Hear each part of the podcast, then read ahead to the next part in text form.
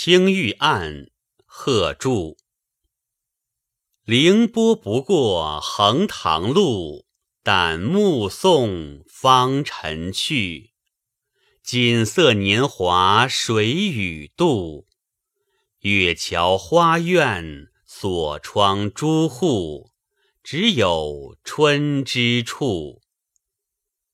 飞云冉冉横高木。彩笔新题断肠句，若问闲情都几许？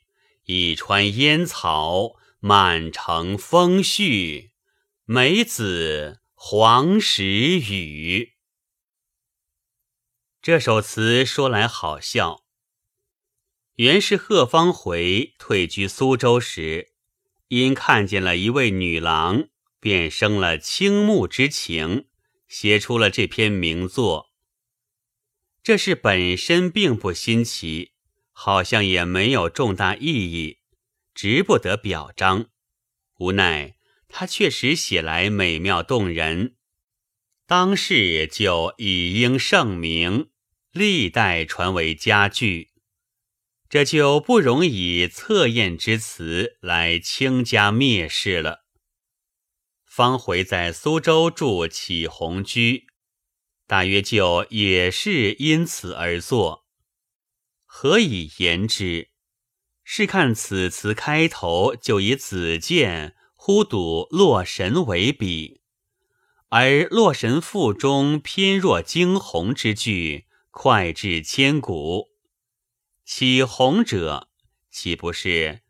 岂望此一惊鸿般的福妃之来临也，可知他为此人倾心眷慕、真诚已之，而非轻薄文人一时细语可以并论。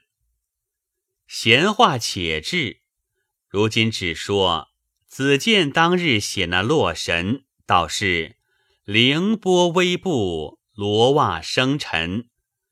其设想异常，出人意表。改女子细步，轻盈而风致之态如见，所以贺方回上来便用此为笔。姑苏本是水乡，横塘恰逢水境。方回在苏州盘门之南十余里处住启鸿居，其地即是横塘。过非经过、越过意，在古用过，皆是来到、莅临之谓。方回原是渴望女郎方步，直到横塘近处，而不料翩然径去，怅然已失。此青玉案之所谓作也。美人既远，目力如痴。方尘目送，何以为怀？此方尘之尘字，仍是遥遥乘自凌波而来。波者原为水面也，而乃美人过处，犹若路行，亦有微尘细复随之。人不可留，尘亦难住。目送之方，惆怅极矣。全篇主旨尽于开端三句，以下全是想象。古来则或谓之遐思者是。一山诗云：“锦瑟无端五十弦，一弦一柱思华年。”以锦瑟之音繁。与青春之岁美，词人用此而加以拟想，不知如许年华与谁同度？以下月桥也，花院也，锁窗也，朱户也，皆外人不可得志之深闺密居。凡此种种，毕竟何似？并想象也无从耳。于是无计奈何，而解以唯有春能知之。可知不独目送，亦且心随。下片说来更是好笑。词人一片痴情，只成痴力。他一直呆站在那里，直立到天色已晚，暮霭渐生。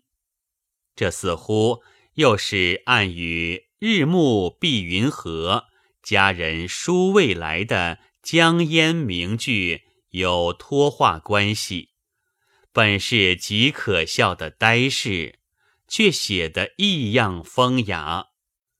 然后则自喻彩笔，毫不客气，说他自家为此痴情而写出了这断肠难遣的词句。纵笔至此，方才引出全曲沙拍，一问三叠答。闲愁是古人创造的一个可笑也可爱的艺名，其意义。其意义大约相当或接近于今日的所谓爱情。剧曲家写鲁智深，他是烦恼天来大，而词人贺方回的烦恼却也取意而功则同。